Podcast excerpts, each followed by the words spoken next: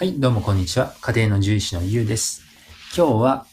えー動物病院、えー獣医さんは、えーお昼の時間に何をしているの？お昼休み何をしているのか？について解説していきたいと思いますのでよろしくお願いします。この番組は動物病院に10年近く勤務している獣医師が犬や猫の医療情報、健康情報を発信しているチャンネルです。はい。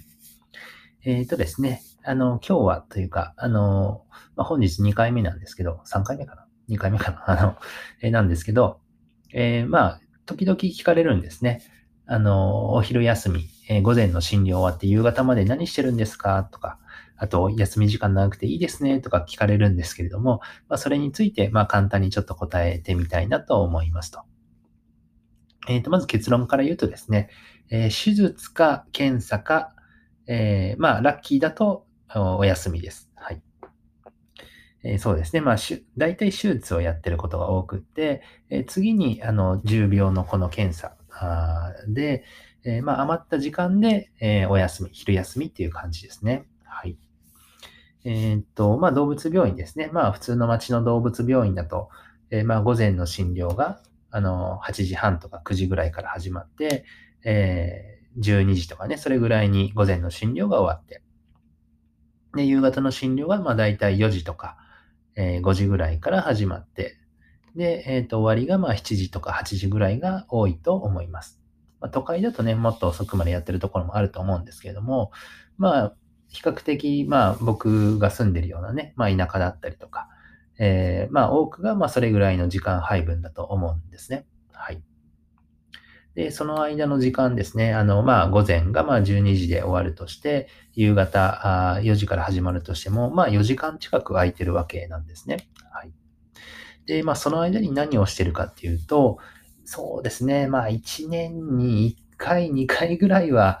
あの、12時、12時半ぐらいに終わって、えー3時間以上ね、あの、開く時もあるとは思うんですけど、そうですね、1年に1回あるかないかぐらいですね。はい。あなので、まあ、ほとんどは手術をしていますね。はい。えーまあ、手術は、あの、まあ、なかなかその診療中にはちょっとできないんですよね。診察時間中に。なので、あの、動物病院だと、えーお昼の時間にすることが多いですね。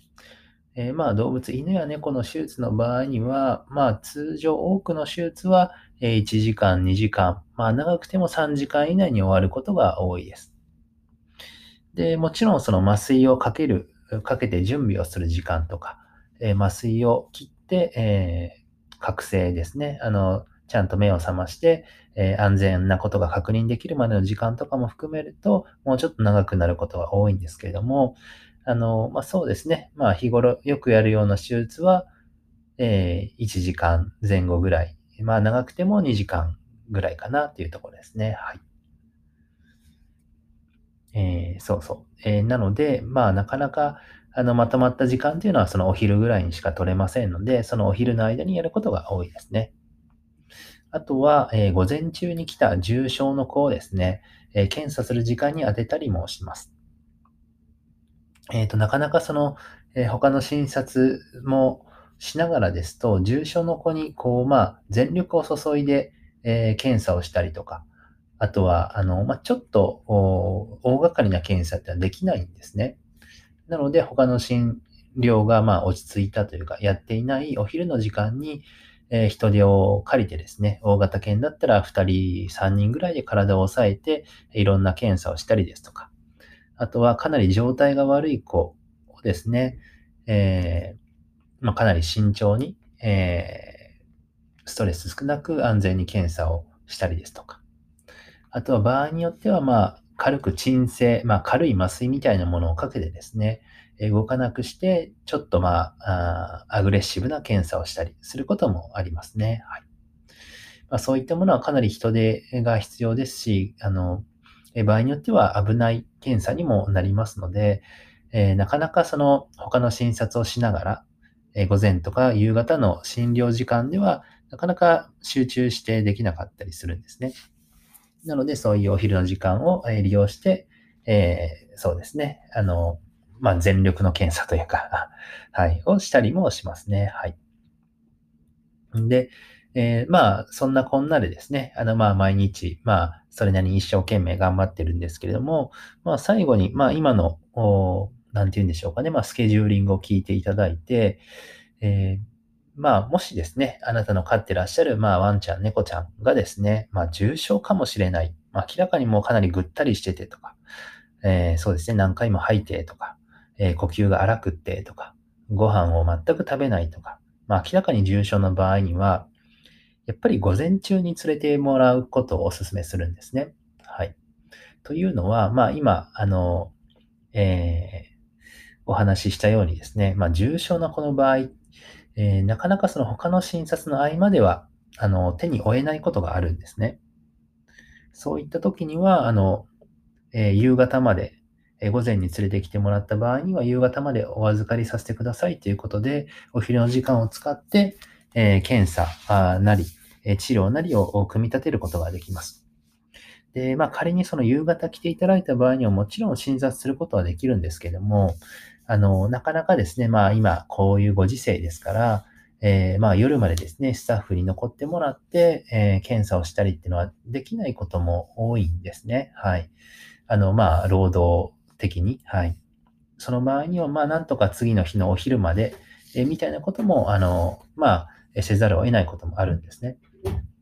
はい。なので、えー、まあ、やはり、まあ、できればですね、そういう検査とか治療っていうのは早いに越したことはないですから、あの、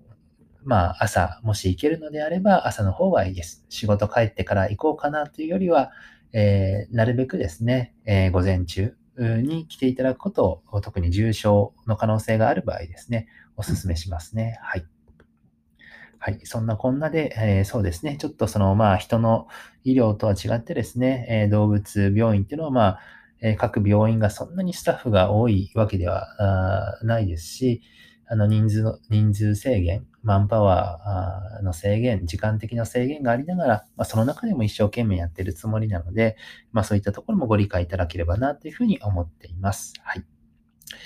はい、そうですね。えー、まあ、あの、ただまあ、救えー、都会の方では夜間の救急病院だとか、そういったところも充実していると思うので、あの、